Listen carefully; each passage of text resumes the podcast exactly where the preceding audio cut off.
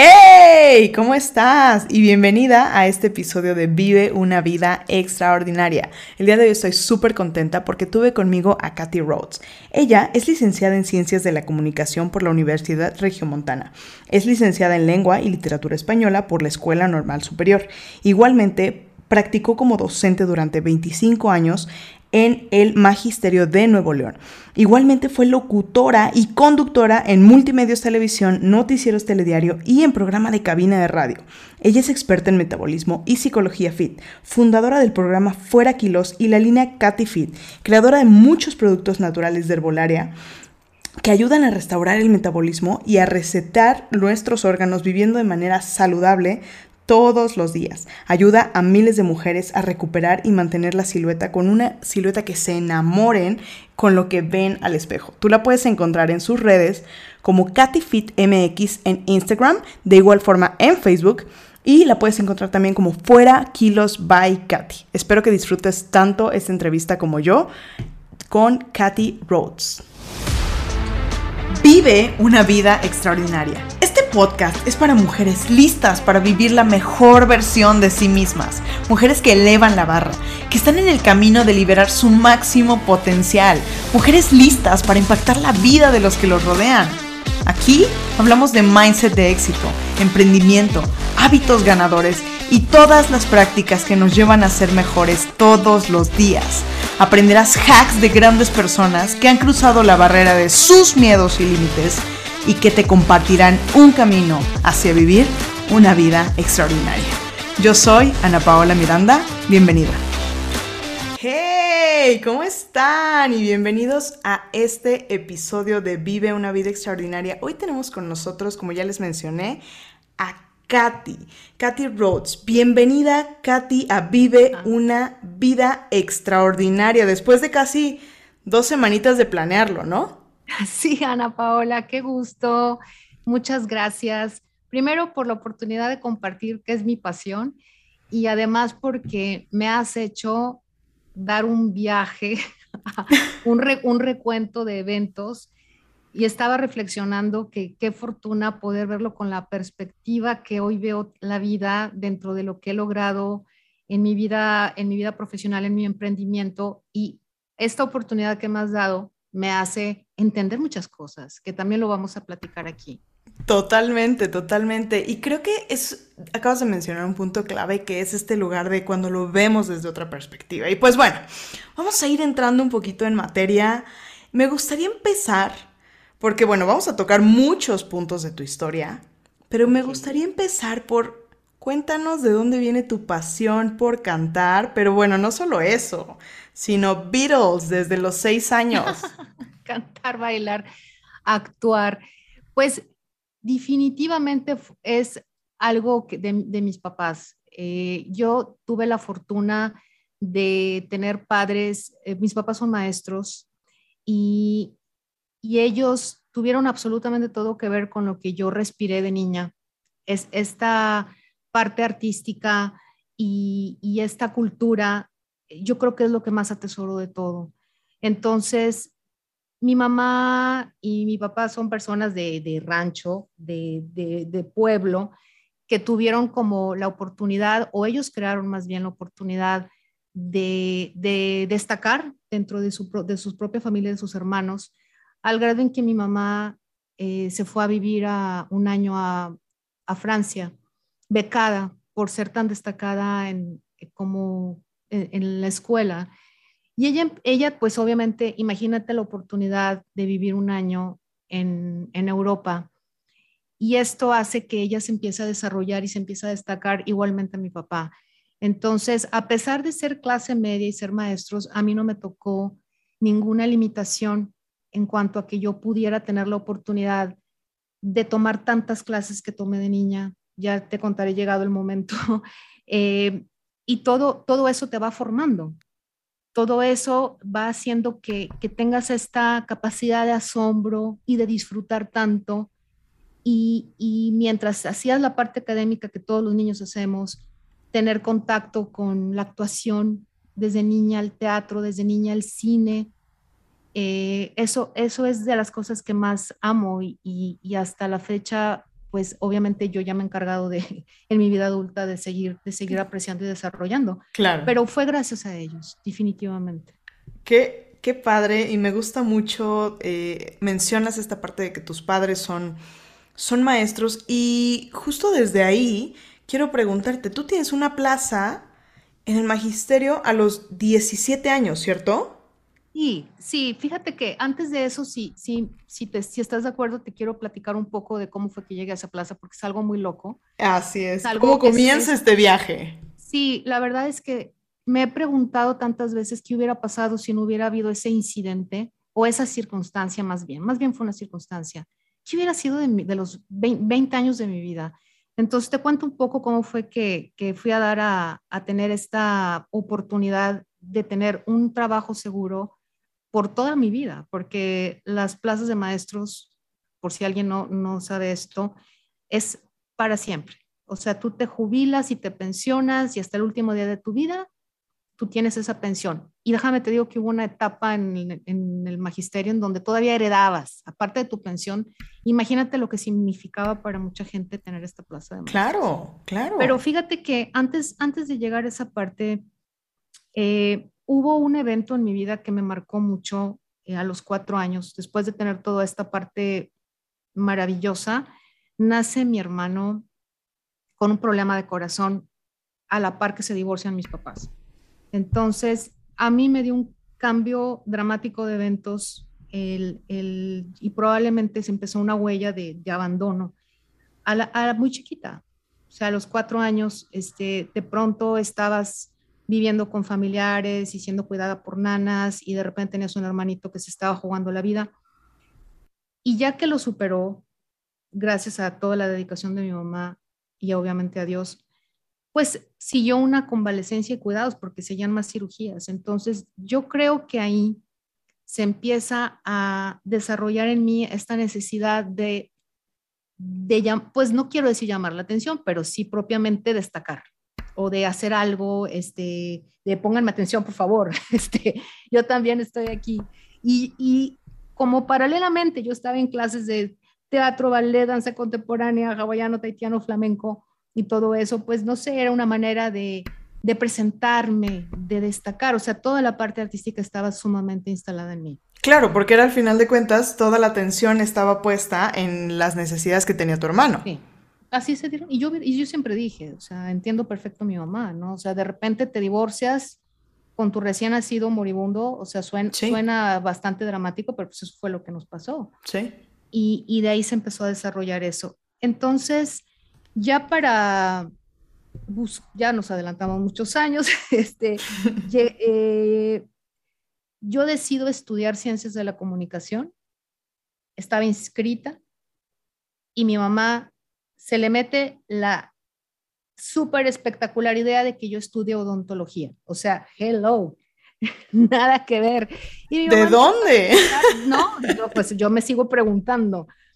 Pero es que mira, qué es lo mejor y tal y tal, y que mi mamá tenía mucho la idea de que el área médica era donde iba a haber un porvenir y que pues los pues acá los comunicólogos no había futuro, por no decirlo de otra manera, decía otras cosas, decía otras cosas.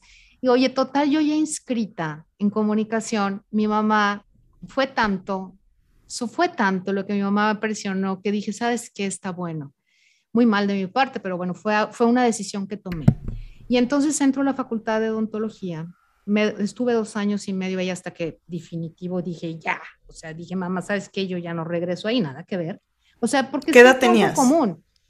Yo, ah, yo entré más chiquita, yo entré a los 15. Yo me brinqué un año, larga historia, luego se los contamos para no alargarnos tanto. Yo no hice tercero de primaria. Estuve en un colegio judío y no había tercero. Será, o, o porque se salieron los otros tres alumnos que había en, una comunidad judía. No, te lo prometo. Dos reprobaron, uno se fue Dijeron, no repite segundo. Dije, pues, ¿por qué? ¿Verdad? Si pasé. O, te paso a primaria. pasamos a cuarto. Entonces yo me brinqué tercero de primaria. No están para saberlo, pero yo le, yo le debo, yo le debo el tercero de primaria.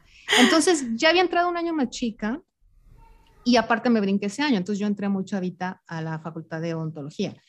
Para cuando deserto de odontología, que yo no aguanto más, pues digamos que estaba en una, la edad normal. O sea, tenía 17, ¿no? Entonces, a esa edad pasan muchas cosas también. O sea, a los cuatro pasó todo esto y a los 17 digo, mamá, pues yo quiero ser comunicólogo con la pena, pero ya no había inscripciones en la uni. Y entonces había que pagar la universidad privada. Fíjate que yo no recuerdo escasez de la boca de mi mamá. O sea, no que no la hubiera. Pero yo no recuerdo a mi mamá decir no ni hablar mal de, de su divorcio. Ni es, eso fue algo así como increíble que a mí, yo no estoy diciendo que no sucediera o que no se lo contara a alguien más, a mí no. Entonces. ¿Tu papá estaba en el mapa? O sea, ¿tu papá, participaba? Mi papá estaba, había cierta distancia, hacía como, como que lo básico y justo en esa etapa mi papá no estaba en el país haciendo un posgrado en, en, no, me, no me pregunto si creo que era España, no estaba. Pero nosotros, como había cierto distanciamiento, decidimos buscarlo para ayudarme a pagar la, la, porque pensamos en una beca, ¿no? Y total no se daba el tema de la beca y buscamos ayuda porque yo quería entrar a comunicación. Y vamos a dar con el, probablemente el mejor amigo de mi papá, y resulta que ese mejor amigo de mi papá estaba en la Secretaría de Educación. O sea, fue por eso que lo fuimos a buscar. Wow. Fuimos a buscar a, Jesús Caballero Guillén. Oye, Katy quiere entrar, bla, bla, bla, que si una beca, como que se vieron las, las opciones, ¿no? Una beca o qué onda, y, y de pasadita no, claro que no había ni beepers, ni, ni, ni WhatsApp, no, no, había ni correo electrónico siquiera había en esa época. Entonces era como que tenemos que encontrar a Humberto y dice Jesús, oye Katy, ¿no te gustaría una plaza de maestra? Yo, claro que no, ¿cómo se te ocurre? Yo no quiero ser maestra. Mis papás son maestros, no me gusta, a mí me gusta la actuación, yo soy actriz, yo soy conductora, nada que ver. Y fíjate, me lo supo vender, me dice, pero mira, de esto vas a pagar, velo de esa manera, bueno para vender. claro. ¿Qué tal, hombre? Te damos una plaza, ¿sabes inglés? Sí. Pues con eso, con eso hay, imagínate. Qué wow. Este, oye, pues iban a darme 30, déjame te, te comento que el tope de horas base de un maestro son 42 horas. Es como que tu tu máxima expresión, me iban a dar 33 del así. De la nada, 17 de años. La nada. Sí, 17 años y, y, lo que maestro, porque la verdad es que se estudia para eso y se gana. Y te estoy hablando con toda franqueza, así se dieron las cosas. Oye, pues algo pasó que le tuvieron que dar nueve horas a alguien y me dieron 24 horas y a los 17 años estaba parada en una secundaria, en una secundaria federal que yo entré a la federación, dando clases. Yo tenía alumnos con un año menores que yo, de los reprobados, porque daba los tres grados de secundaria con unos apuntes de mi mamá, que me dijo, mira, le vas a hacer así, repitan esto, y así llegué. Wow. Y ahí, em, ahí empezó mi vida con el magisterio. Obviamente, a lo largo de 20, 20, años, un poco más de 20 años, pues pasé 10.000 etapas. Claro que lo tienes que disfrutar. Claro que te tienes que enamorar, si no, no aguantas y di de inglés y ya dentro del sistema dije, pues déjame estudio para lo que estoy aquí. ya estudié lengua y literatura española, ya estudié también algo de filosofía y letras para, para pedir horas de español porque eran más frecuencias por semana y llenar mis famosas 42 horas. Entonces llega un punto en que dices, a ver, estoy aquí la mitad del día, sigo con mi onda, mi vena artística, este, paralelo a esto, se da la oportunidad en televisión. O sea, justo, justo así, como me dan la plaza y yo me voy al, canal 12, a multimedios, uno de los noticieros más importantes a nivel regional crecía a dos horas con un personaje muy importante aquí en, pues no nada más en Monterrey, posiblemente en otros lugares aledaños, el arquitecto Héctor Benavides, era como que el señor noticia y yo iba a estar al lado de él. O sea, es donde dices, universo, gracias. Claro, Gracias por todo, tengo un trabajo seguro para toda la vida, amo estar en, la pantallita, claro que no había redes sociales, obvio, entonces para mí la televisión era lo que, oh, es mi, es mi escaparate, ¿no? Entonces yo estaba en televisión y a mí me reconocían. Entonces ahí me acuerdo que me compré mi, mi primer coche y me, empecé como que a, a, vivir una vida que me había llegado aparentemente por casualidad. De repente lo tenía para mí todo. como te decía, estudié en ese trayecto y me di cuenta, pues que para mis aspiraciones y mis estándares, que yo, nadie, nadie me los vino a decir, yo sentí esta necesidad, dije, es que esto no es suficiente, es que no encajo en el medio, es que a mí me gusta vestirme de esta manera, es que no me, escuche, no me gusta escuchar. Ya estabas como maestra, estabas como conductora, eh, ajá, estabas como maestra, como conductora, como locutora también, si no me equivoco. Yo, yo, paralelamente estaba haciendo locución, yo hacía comerciales, todo el mundo me dice, ¿en qué estación estabas? En multimedia sí estaba en una estación, estuve en un programa que se llama Beatles Forever y dando noticias, que era lo que te, daban. Pero ya, ya fuera de eso, manera de, de, trabajo, bueno, también eso era trabajo, obviamente, pero me refiero a grabar, grabar comerciales. ¿Sabes qué? Un spot para tal marca y yo hice muchísimos spots. Entonces en las tardes, porque yo trabajaba en la mañana, yo me iba a hacer comerciales o ese tipo de cosas, que era lo que realmente me apasionaba. Y lo otro lo veía como el sueldo fijo, ¿no? Tener el sueldo y obviamente daba una clase, agarraba los salones como foros, o sea, era como que vamos a platicar, o sea, a comunicarme, ¿no? Pero llegó un punto, llegó un punto en que ya estaba pesando bastante el tiempo que me, que me empezaba a quitar, o sea, mis mañanas. Y de pronto me imaginé estaba yo en un gimnasio y me acuerdo que se iban a desayunar. ¿No sabes cómo me pesaba? Que yo tenía que irme corriendo al trabajo. Al trabajo. A checar una tarjeta. Entonces me empezó a hacer mucho ruido ver la libertad de otras personas, no necesariamente emprendedoras, simplemente eso, esa libertad del tiempo. Eh, eh, o sea, el decidir, me quiero quedar más tiempo en el gym, me quiero ir a desayunar con las compañeras, me quiero ir a mi casa, lo que se me dé la gana. Y a mí me hacía mucho ruido ese tema. Te puedo decir que tanto como las aspiraciones económicas, porque tú empiezas a escuchar a los compañeros cómo compran sus cosas, empiezas a escuchar lo del tema de los paguitos y yo, la primera vez que me dio un catálogo de, de 10 mil, de esos catálogos de, productos, me acuerdo, es muy chistoso porque me acuerdo que escogí varias, yo soy una compradora compulsiva de primera, entonces yo escogí esto, esto, esto, esto, esto, esto. Artículos de doceava necesidad, ¿no? Sobre todo que me fascinan.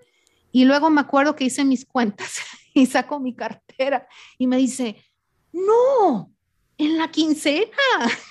Claro, claro. ¿Cómo se te ocurre? ¿Cómo, en la quincena? ¿Cómo se te ocurre sacar tu dinero si se pagan las quincenas? O sea, es la, es la, es la cultura, es la cultura de, de, del... Y qué común es, ¿eh? Eso es súper común. yo dije, pero aquí lo traigo.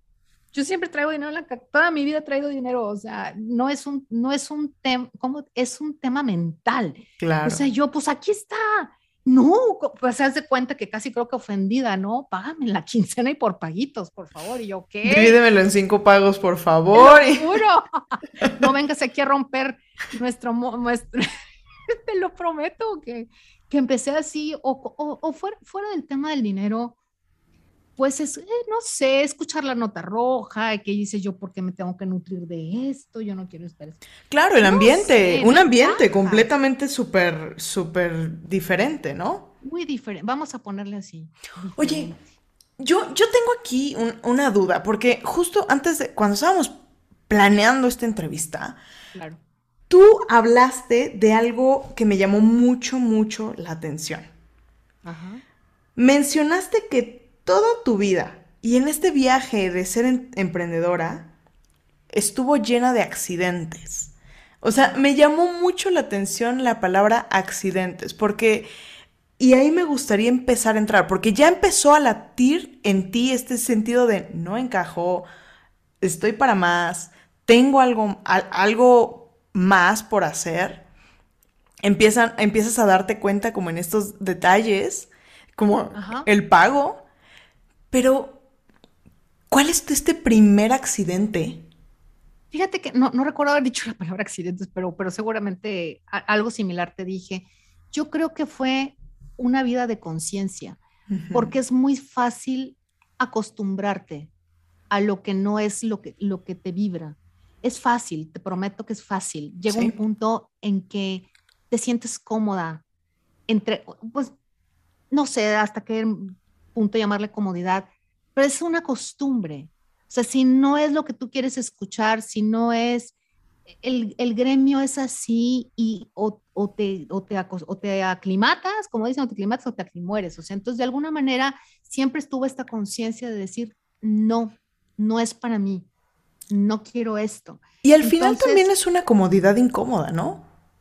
O sea... Y te prometo que no quiero ser la única, pero, pero hay un, hay probablemente muchos miedos a atreverte a romper con eso, porque sobre todo por lo preciado que es el estar ahí para, para la mayor, pues yo creo que para todos. Yo yo fui, yo hice historia cuando me fui, que apenas voy a llegar a eso.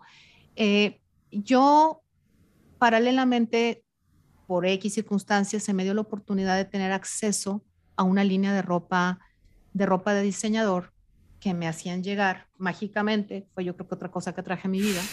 Yo ya estaba con las leyes de atracción a full. ¿Cómo entras a ese mundo? Me estaba curioseando en internet y me llegó un, no recuerdo quién, pero, pero estaban hablando como si fuera la nueva película de moda. Entonces le digo, le digo a mi esposo que somos cinéfilos, oye, hay una película buenísima que creo que van a sacar, este, se llama The Secret. Y me dice, no me lo vas a creer, pero estaban hablando en el trabajo de eso, mañana te la traigo. Me, me trajo la película. Entonces yo pensé que iba a ver otra película. Y resulta que era un documental que vieron millones y millones de personas, que no necesariamente les cambió la vida, porque el documental no cambia la vida, ¿no? No. Pero fue tanto el, el, alivio que sentí al ver yo ese documental, fue como decir, ¡Oh! Entonces el hecho de no haber estudiado en el Tecnológico de Monterrey, no haber este, estudiado en Harvard, entonces eso no significa que yo pueda hacer riqueza, porque yo tenía ese tipo de, de, ideas. Oye, yo quiero detenerte un segundo ahí, porque sabes qué, o sea, acabo de encontrar una sincronía impresionante nuestras historias. porque estos dos temas específicamente, estudiar Tech de Monterrey y estudiar en Harvard, para mí eran el sinónimo de buena vida y éxito. Exacto. Y buena, no tiene razón. Y, o sea, sí, el, el, el gozar de tanta, de todos los musicales y todo. Y, Manejar el Ferrari. Absoluto. Yo tenía, y yo ya estaba como programada para decir, pues no se pudo, no te tocó, ¿Sí? y esto es lo que hay. Entonces, me quité un lastre cuando vi a tanta gente increíble que se, que se, convirtieron, se convertirían en mis próximos mentores. Uno de ellos en particular fue un mentor con el que yo conecté increíble. Y, y dije, yo quiero todo, absolutamente todo de todos ellos, ya lo quiero, ya lo quiero, ya. Entonces empecé a, empezamos a traer material de, de libros, fue, fue, descubrirlos y empecé a beberme. ¿Quién fue tu mentor? James Ray. Ok. James, fíjate qué ironía. Joe Dispensa había hecho una película antes, Whether Blip Do We Know, y no me llegó a mi vida. Me llegó de muchos años en el 2017. Y así tenía que ser. Así tenía que ser. Porque ahora yo estoy plenamente enamorada de Joe Dispensa. Pero en ese tiempo fue James Ray y todo lo de James, yo quiero todo él, y veía y lo veía y empecé a... Yo era de las que voy a ver la casa porque yo quiero esta casa. Y aprendí que si no va con la acción, no sirven de nada tus, tus ilusiones. A mí me quedó clarísimo el tema de la acción, el tema de la congruencia, ¿no? Sí, entonces, todo eso, ¿a quién se lo platicaba? ¿Con quién compartías ese tipo de temas? Sí, porque suenas wubu, ¿no? O sea, al final de cuentas platicas estos temas y es wubu. Sí, como cosita. Entonces, pero no, no, no, no fue problema. Digo, no tenía con, qué, con, con quién compartir, pero finalmente yo empecé, como que me aferré a eso y aparte me funcionó. Me funcionó increíble. Hice una prueba Iba, iba a haber un, no sé si quieres que me extiendan eso o nos vamos directo con, con, el, con el tema del emprendimiento. Dale, dale, dale, dale, vamos a cerrar este tema porque creo que está súper, súper importante. Muy padre. Fíjate que yo, bueno, obviamente me encanta la locución y tal, mi, mi esposo es músico y había una convocatoria para, es que es lo de menos, el, el premio que iban a dar. La cosa era participar en algo donde, donde había un premio increíble y un segundo y un tercer lugar y falta un día para, para dicha convocatoria para el periódico más importante de acá, que se llama El Norte. Y recuerdo que hasta eso, estratega, dije, todo el mundo va a mandar canciones, todo el mundo va a mandar dibujos, yo voy a mandar voz en off, voy a mandar una, voy a, voy a escribir algo y lo voy a narrar. por favor, dije, ponme aquí una música, le quiero así, ya está. Total, mandamos el, mandamos el, el demo, o sea, para participar, ¿no? Entonces decía en la película que, a ver, tú imagínate ganando, ya ganaste y toda agradecida. Entonces yo me paraba enfrente del espejo recibiendo el premio. Linda. Obviamente, pues yo sola, ¿no? Dices, pues, ¿quién se, van a, ¿quién se va a reír? Pues estoy sola, ¿no? Entonces yo me, yo me sonreía, me acomodaba el cabello, me ponía la ropa, yo recibí, pero oye, ¿estás de acuerdo que te imaginas eso, pero mandaste el demo? Sí, o sea, claro. Mandaste, o sea, no, no, no, nomás está la, la parte romántica, ¿no? Y dije, yo me voy a ganar el primer lugar, me voy a ganar el primer lugar. Y entonces yo hice todo esto y que me gano el primer lugar. ¡Wow! Dime si no dices, dije, en la madre, esto sí jala. Ya había pasado dos veces, claro. Primero en tu mente y después en la realidad, claro. Y así fui, me entregaron el premio, tengo el periódico ahí. Y entonces dije, esto está increíble, yo de aquí soy, gracias, gracias Dios universo. Entonces esto si funciona, yo de aquí para adelante, yo quiero y empecé a imaginarme todo lo que yo quería. Entonces se sembró una creencia en base a esto y de ahí en adelante todas mis acciones iban con una, una clara concepción de cómo funcionaba el universo. Y obviamente sigues aprendiéndole, o sea, obviamente no lo sabes todo, pero yo creo que sí me quité muchos lastres y obvio, como todavía era maestra, secretamente empecé a decirle a mis alumnos muchas cosas y eso me hacía también para mí practicar lo que había aprendido. Entonces yo, me, yo inteligentemente me salía un poquito del tema, le decía, por cierto, chicos, es importante tal, y empezaba a hablarles a eso. Primero, segundo, tercero de secundaria, no me importaba, yo dije, alguien de aquí le va a caer este 20 porque parte de esto es compartir. Claro. Dije, yo no quiero que ellos vayan de aquí con esta ilusión de ir con su a, llenar solicitudes para ser cajeros de un lugar, con todo respeto. A lo mejor alguien de aquí tiene más potencial y todo depende de que reciban esta información. Bueno, pues con todo y esto se da lo que te comentaba de, de, que yo empecé a, vender ropa, con, con, tímidamente empecé así como que en mi casa, a, empecé con la típica, ¿no? 20 piececitas y de repente era un rack y de repente construimos un cuarto para poner toda la ropa porque ya no cabía. Se da paralelamente. ¿Qué edad tenía tu hijo en ese momento? Uh, ya esto fue en el 2008, fue cuando empezó Facebook. Jan debió haber tenido 10 años. Jan, Jan tenía unos 10 años. Y yo vivía en una casa eh, relativamente cerca de aquí, pero no era ni, por mucho la casa de mis sueños, pero ya empecé. Entonces empiezo a vender ropa y empiezo a ver el dinero por primera vez en toda mi vida. Tenía en la mano la cantidad de un sueldo que representaba seis meses de mi sueldo como maestra. Y dije, esto está brutal. Me está gustando mucho. Wow. Y todo el mundo viene a mí. Yo no, porque esta estructura de que tú tocas puertas y que tú ofreces a mí nunca me gustó. Y mucha gente es fecha que asocia vender con esta, con esta dinámica donde tú fuerzas que alguien haga algo, ¿me explico? Y eso a mí no iba conmigo. Entonces a mí me, justo entra Facebook, 2008, y yo, increíble, voy a poner todas las piezas que yo estoy vendiendo, al que no le guste saberla me da vuelta y al que le encante me la va a pedir. Entonces fue un éxito. Y ahí empecé a hacer dinero con eso. Hasta que mi vecino le cayó gordo que yo, que viniera mucha gente y me reportó y me, el municipio me, me, vino a, a, hacer cateo, a entrar a mi casa, que no vendía yo otra cosa. Hazme el favor. ¿Qué tal? Sí, sí, yo fui a comparecer ante el municipio porque decían que había algo, había algo raro. Turbio, pues, turbio. Había algo oscuro. Ropa de diseñador. Lo juro. Seguramente causabas adicción. Yo, sí, total. Oye, y cuando estaba ahí, eh, eh, esta, eh, pues no sé, esta persona que mandaron, venía una señora con dos niñas así preciosas. digo, sí, mire, vea lo peligroso que es. Aquí está esta señora con sus dos niñitas que iban a la casa. Oye, pues empiezo a engordar.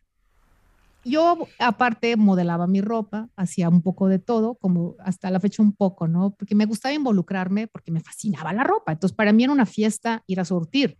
Ir a surtir, el significado que yo le daba era ir a ver qué agarraba para mí. Entonces era, saciaba mi, esta de que, ¡ay, que va a llegar! Lo compulsivo, lo compradora compulsiva. Lo saciaba y, y, ganaba dinero con eso. Entonces, toda la talla chica, era para mí. Obviamente llegaba un punto que decía, ya, o sea, tienes 30 parecidas, pues ponte a vender esto. Y, y empiezo a engordar. Hice lo que hacía siempre. Lo que hacía siempre es, pues, tomabas la pastilla de moda, ibas con la tal nutrióloga, hacías ejercicio y, oh sorpresa, ya no me funcionó. Lo que antes sí. Y me empecé a asustar mucho. Yo creo que llegué a aumentar casi 15 kilos. Empecé a esconderme. ¿En qué tiempo? Fue en el año 2012, cuando toqué así de que ya no había nada que, o sea, me asusté demasiado porque dije, cuando tú dices, voy a aplicarme, voy a hacer las cosas bien, voy a hacer un, un sistema ordenado, nutricional, según tú, ¿verdad? Y no bajas un gramo. O sea, yo quiero que hubieras visto la cara de la nutrióloga la cara del nutrióloga era épica porque no hallaba dónde meterse. Le daba yo más pena a ella de que, pum, te subes a la báscula y, ups, ay, aumentamos un poquito. Y yo así con la lágrima, ¿no? No, pero espérame, quizá en medidas, quizá en medidas, ¿no? Y te empieza a medir y, ouch, no bajamos nada. Entonces, fue muy feo. ¿Qué era? Pues no, no, mi metabolismo estaba muy tronado. Mi metabolismo estaba muy tronado porque había hecho todo al revés. Había hecho dietas restrictivas, había tomado eh, anfetaminas al grado en que ya ni me hacían las anfetaminas, que es la historia de muchísima gente. Eh, iba con, se supone que con profesionales de la salud que te daban así a ojo cerrado, te daban una recetita y tú te estabas tomando un cóctel que traía diuréticos y traía eh, pastillas para personas hipotiroideas, pastillas para personas este, con diabetes, tú no eras nada de eso, tú solo traías 8 kilos de más o los kilos que sean, y tú te lo tomas confiando, confiando en el bariatra, ¿no? Y entonces yo traía ya un desbalance hormonal, un, mi metabolismo tronadísimo y emocionalmente no nada más te pones triste por lo frustrado que es no, poner, no, no ver la ropa, te pones triste porque te descontrola las hormonas. Entonces, esa vulnerabilidad no es que seas depresiva o, o, tóxica, no, es que te alteró la hormona. Claro. Entonces, eso muchísima gente no lo sabe, yo no lo sabía. Entonces, imagínate, con sobrepeso, frustrada y deprimida. Qué bonito. Entonces, este, pues nada, el negocio seguía y en mi búsqueda encuentro unas cápsulas de herbolaria de un chavo emprendedor en otro estado de la República, que no es mi ciudad, no es, no, es Monterrey. Y yo recuerdo que le dije, si tu cápsula me funciona, yo las voy a vender. O sea, lo, lo dije. 15 días después empecé a ver cambios y dije, quiero, quiero vender tu producto. Yo ya tengo clientes que compran ropa. Y ahí empezó esta nueva historia, el giro de la, ayuda para bajar de peso a través de la suplementación natural. ¿Sí? Entonces empieza un nuevo capítulo en mi vida, empiezo a bajar de peso, a los tres meses era la distribuidora número uno de este chavo, empiezo a, a comprar de forma masiva y de repente dices, ok, esto me deja muchísimo más que lo de la ropa. Y no ocupa espacio y no hay que plancharlo. Y no hay con que sí le quedó o no le quedó. y ya no tienes al vecino, ¿no? ya no tengo al vecino. Ya, ah, no, ya me había ido. Me tuve que ir a, rentar para, que, para el vecino incómodo. Me tuve que ir a rentar. Este, sí, no quedaba otra, ¿no? Sí. Entonces, ya estando ahí, empiezo a manejar otras cantidades de dinero fuera de lo que yo había soñado siquiera. Te lo digo y se me pone la piel chinita, yo no, yo no dejo de asombrarme. Dices, ¿qué onda que esto sea posible? Y todo empezaba como a venir de una manera tan natural. La gente diciéndote, yo quiero, yo quiero esto, yo quiero venderlo. Yo, entonces de, repente tenía 33 distribuidoras y yo con cero experiencia de manejar grupos grandes, no te puedo explicar cuántos errores cometí, no te puedo explicar cuántas cosas chuecas hice por, por, por, por ignorante. Aprendí no de la mejor manera, pero lo hice. Con los miedos, con los errores, con los tropiezos y las regazones. me gustaría, Me gustaría poner justo tomando esto, esto que estás mencionando, porque este reto, este reto de comenzar a bajar de peso se convierte en, en, el negocio de mi vida. Así es. Y en una forma en la que impactas la vida, ¿cierto?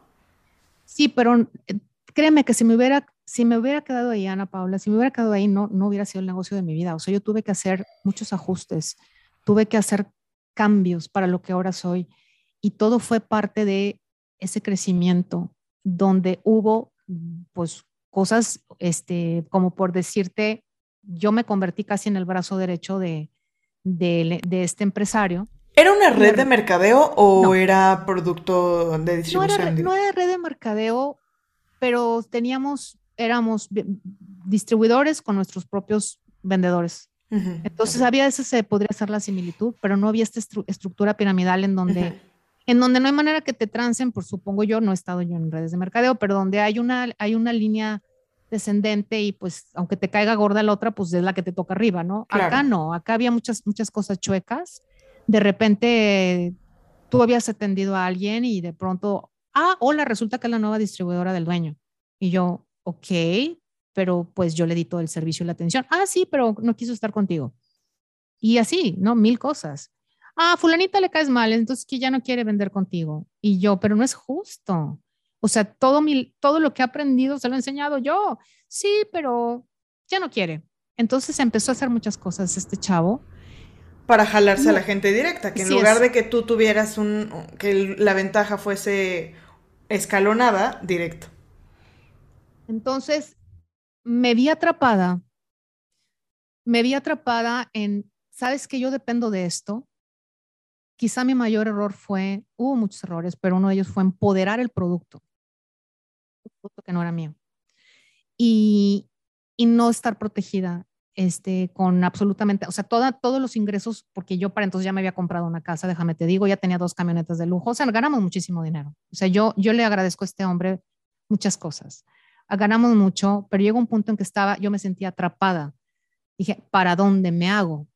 me tengo que aguantar, que esa, e, este discurso es muy típico, estando en, el en cualquier trabajo, en cualquier empresa. Bueno, pues yo lo estaba viviendo como distribuidora. Dije, ah, ¿para dónde me hago ahora? Cosas obviamente iban de todos colores, o sea, no había tensión siempre, pero yo me veía como atada de manos y aguantándome de cosas que no me gustaban. Un día dije, si un día yo desarrollo un producto, le voy a poner Majesty Así le voy a poner Majesty. Es lo que yo quiero. Eso no se lo dije por decirte en el 2015, no sé. Hubo un punto en que era tanto lo que me pirateaba gente que me empecé a proteger tapando un poco el logotipo de su marca y poniendo un logotipo mío. Dije, pues para que no se vayan, ¿verdad? Y no sé, para que no me las, no se las lleve. Entonces se lo agarró de pretexto un día, un, un 22 de septiembre, precisamente, del 2016, recibo un mensaje. Yo estaba por entrar a una clase. Yo hago, yo hago jazz y telas. Y yo me acuerdo que me estaba cruzando para ir a jazz. Y recibo un mensaje y me regresé a la camioneta. Me dice, ¿sabes qué? Ya me hartaste. Y me manda la foto donde yo estoy tapando discretamente su logotipo de, de su empresa. Me dice, ¿sabes una cosa? Hasta aquí llegamos. Tú y yo ya no vamos a hacer negocios. Entonces, yo no sé si alguna vez has sentido como que flotas. O sea, de, de que es, tanto el shock, yo sentía como que flotaba, como, como si no sintiera mucho las manos y el cuerpo y, y, no sabía qué contestar. Entonces, no, pues que qué le contestas. Espero que disfrutes tu último pedido porque ya no te voy a volver a surtir. No, pues empecé a llorar como Dije, se me acabó la vida. la dramática le decían a ella. ¿Y ahora qué voy a hacer? Lloré, lloré, lloré, lloré. Me acuerdo que le hablé a Beto, mi esposo, y le, y le conté y me dijo, le vas a pedir perdón. Y yo, ajá, discúlpame, yo no le he hecho, no, le vas a pedir perdón y le vas a marcar. Dice, a lo mejor no te contesta. Así pasó tal cual. Eso era un tema de egos, porque este chavo, finalmente nos entendíamos en muchas cosas y yo sabía que finalmente era un tema de ego. Y finalmente también eras una de sus mejores vendedoras. Sí, y yo creo que lo que quería era como que te cuadras, ¿no? Entonces, ese día, Ana Paula, tomé la decisión de hacer mi propia marca. Ese día, con, con los ojos rojos como tomate y la cara hinchada de llorar, hice lo que me aconsejaron, pues finalmente yo no tengo experiencia en ninguna empresa ni nada, pues todo el día, toda la vida en, el magisterio. Eh, ah, para esto todavía no renunciaba, ya voy a llegar a... Es, que se, se, dan estos últimos dos eventos que son lo que me catapulta definitivamente, ¿no? Entonces, seguí, seguí los consejos porque aquí, aquí hay algo bien importante. Tú tomas una decisión en tu vida, pero con estrategia, con estrategia, porque yo no tenía nada que vender y 10 mil cosas que pagar. Entonces, yo necesitaba su producto hasta que yo tuviera un producto nuevo. Entonces, tomas una decisión y, ese día empecé a hablarle a fabricantes. Nunca pensé que fuera a ser tan difícil tener algo tan, un producto, no era un producto más, hay miles, era un producto increíble el que yo tenía. Y dije, tengo que ser uno por lo menos igual, si no es que mejor. Empecé a buscar ese día. Finalmente el hombre me disculpó, y a partir de entonces jugué mis cartas los próximos 10 meses. Le di por su lado, hice como que todo cool y yo, y yo acá seguía trabajando en lo mío. Me costó mucho conseguir una fórmula hasta que finalmente la encontré. Y pues él se enteró por redes sociales que yo hacía mi lanzamiento. Y eso así fue como me fui de esa empresa. ahora tú dices, y colorín colorado le fue muy feliz. Claro que no. Cuéntanos cómo fue el inicio de eso. Fíjate que no le... La, la, otra cápsula es una cápsula que te quitaba el apetito y la ansiedad y te ayudaba a acelerar el metabolismo con herbolaria. Sí, porque para, para fetas, pues no. Era con herbolaria. Entonces, el, el, tú comprabas algo que te daba como las dos bondades. La bondad de un producto prohibido en el sentido de la rapidez con la que había resultados para bajar de peso y la bondad de un producto noble que hacía que no te diera taquicardia, que no te acelerara, y que durmieras muy bien. Sabía, o sea, había que fusionar esas dos cosas, porque normalmente tienes los extremos. O sea, tienes, tienes la anfetamina, que sabes que te va a hacer daño, pero te va a dar resultados a la mala. O tienes la hierbita, que pues ay, te quita. Va a ir más lento y pues, o sí, pues nada más te desinflamó tantito, pero no, no ves resultados. Como... Entonces yo tenía que juntar eso, ¿no? Entonces al principio yo estaba en un nervio, la gente es, siempre hay que dejar algo claro, no se te quita el nervio. Y siempre estás así como, ok, vamos a encontrar tranquilidad dentro de la incertidumbre, que son dos palabras que no pensé poner en una línea y lo logré. La gente me decía, pues más o menos, pues dos, tres, para mí era importantísimo la retro, porque era mi, mi primer producto. Hasta que un día, un año después, recibo una llamada que yo no contesto llamadas, no me gusta, me gusta el WhatsApp. me recibo una llamada de, un, de una persona que, que se anuncia como un fabricante y me dice que me está ofreciendo sus productos. Y yo, claro, pues muéstramelos, pues no la perdemos. Y resulta que esa fórmula de ese fabricante que me habló se convertiría en dos de mis productos estrella. Pero eso no, es, eso, no es, eso no es lo mágico. Lo mágico es que después de platicar horas, porque nos llevamos súper bien, y ya que me mandó el muestreo, y ya que decidí mi logo, le digo, oye, ¿me puedes decir cómo es que supiste de mí? Y me dice, pues te voy a confesar, yo no te iba a hablar a ti. ¿Cómo? Dijo, yo le, ¿a quién crees que le iba a hablar? Al cuate. a tu competencia. Sí, pero casualmente a este, a este hombre le habían, le habían quitado su cuenta de Facebook, entonces no había manera de contactarlo ahí porque no tenía, se la borraron. Casualmente, se le borró el teléfono de él de su celular. Se mete a Facebook, teclea el nombre del producto y lo dirige conmigo Facebook, porque yo había puesto millones de veces el nombre de ese. ¿Sí me explico? Claro, por, claro. por, tantas veces. Y me lo confiesa, me dice, la neta no te iba a buscar a ti. Digo, pues, ¿qué crees? Sí me ibas a buscar a mí. Sí, porque tenías, así recibí esa llamada. O sea, yo no fui a tocar puertas por toda la wow. Sí, fue muy mágico y dije. Estabas puesta completamente en el lugar, en el universo. Y, fíjate que, ¿cómo, ¿cómo mezclas esta parte de tomar acción? Y manifestar, porque al final de cuentas, para mí eso es, es, es, uno de los puntos que más hablo con la gente. El hecho de no puedes pensar que quieres manifestar y que quieres atraer si no te mueves, si no accionas obviamente llegó contigo después de mil, mil publicaciones, ¿no? sí, si yo no hubiera hecho mi trabajo, pues, tú sabes cuánta gente te creó el nombre de esas cápsulas. Éramos, éramos como 800 personas. Pero ¿quién crees que trabajaba más? Claro. Eh, eh, eso, eso, el éxito siempre llega a los que se levantan primero y a los que se duermen al final. Totalmente. Y también tiene que haber una congruencia, ¿no? Es como si yo voy y compro 10 cajitas de envío por, y digo, quiero vender millones y voy y compro 10 cajitas. ¿Sabes cuántas cajitas compramos? Millares. Está lleno de cajitas porque yo voy a vender. Voy a llenar esas cajas y las voy a mandar. O sea, tiene que haber una congruencia con absolutamente todo. Entonces, ahí empezó mi etapa de, obviamente, de crecimiento. Yo te puedo decir, ah, para, para esto, simultáneamente con estos eventos, me empiezan a presionar mucho en la escuela. Yo vivía con muchos permisos y ya me ponen un, ¿sabes qué? Ya no puedes sacar permisos. Eh, tienes que regresar frente a grupo porque no hay de otra. No, duré días. Dije, yo no puedo más aquí. Quise negociar. Oigan, pues 20 años de servicio. Fui a los departamentos correspondientes. No, pues no te toca nada. Nada. O sea, 20 años, no. Nada te faltan nada más ocho años para jubilarte, no sé si te quieras esperar. Wow. nada más te faltan ocho años para jubilarte. Me acuerdo que era octubre, iba a ser octubre 31. ¿De qué año? del 2017. Es que fue paralelo con lo otro. Y me dice una amiga, una compañera, oye, Katy, pues, ¿por qué no te esperas al aguinaldo? Nos daban buen aguinaldo. ¿Qué tanto? Le dije, ¿sabes qué? Ni por dos aguinaldos me voy a quedar aquí. Ya no aguanto. Y, renuncié y, fui así con la pluma en alto. A ver, ¿dónde firmo? ¿Dónde firmo? Y todos, pero ¿por qué te vas? Si estás muy joven.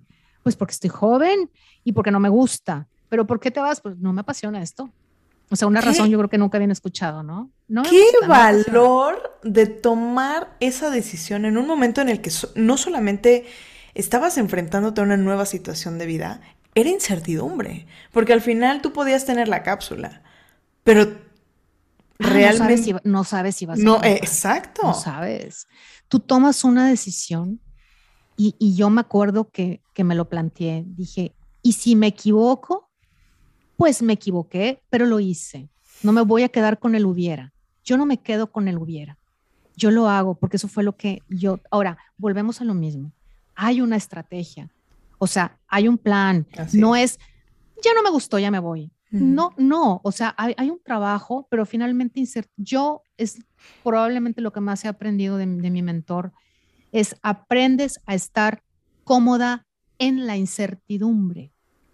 Aprendes a estar cómoda en la incertidumbre, porque nada te garantiza absolutamente nada. Así es que relájate, porque nada es seguro.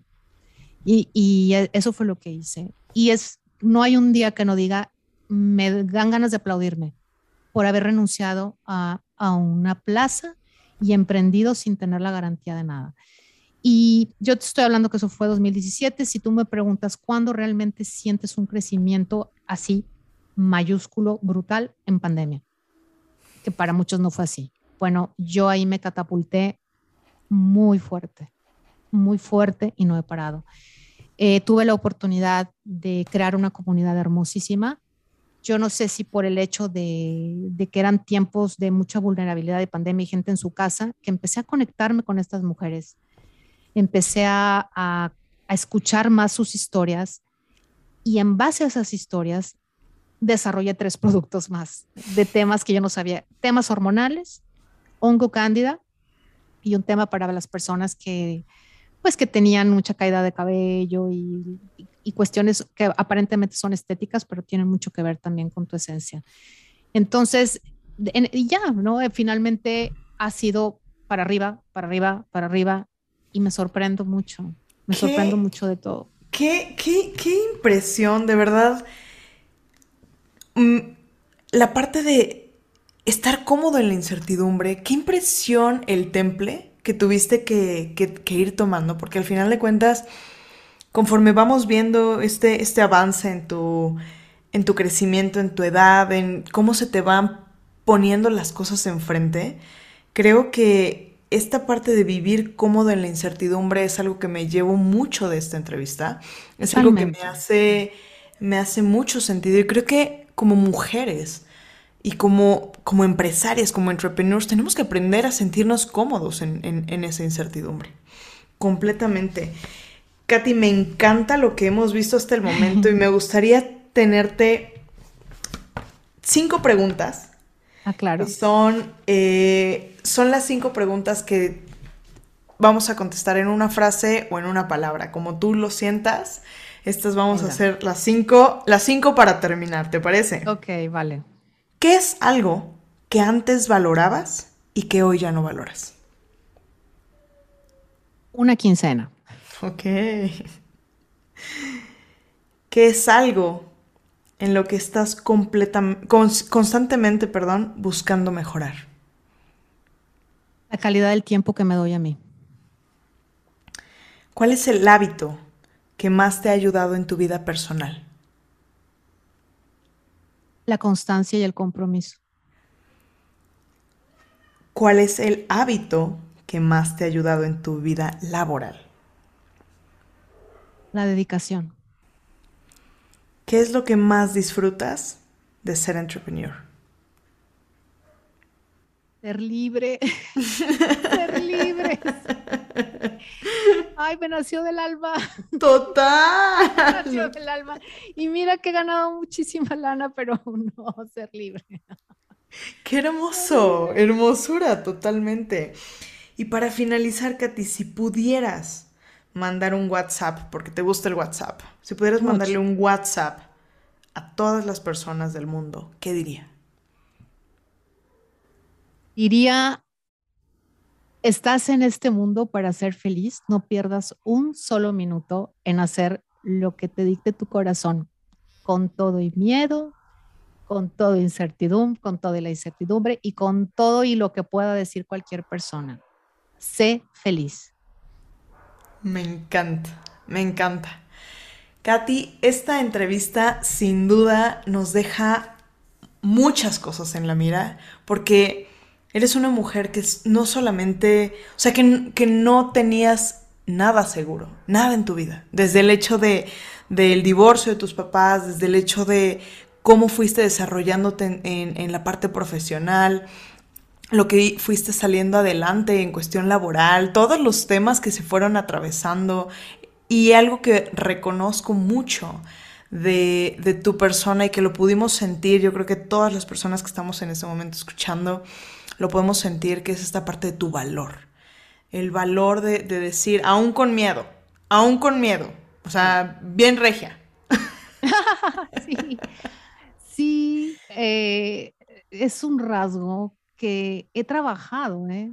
lo he trabajado bastante. No, no naces necesariamente con ese valor, lo trabajas, lo decides.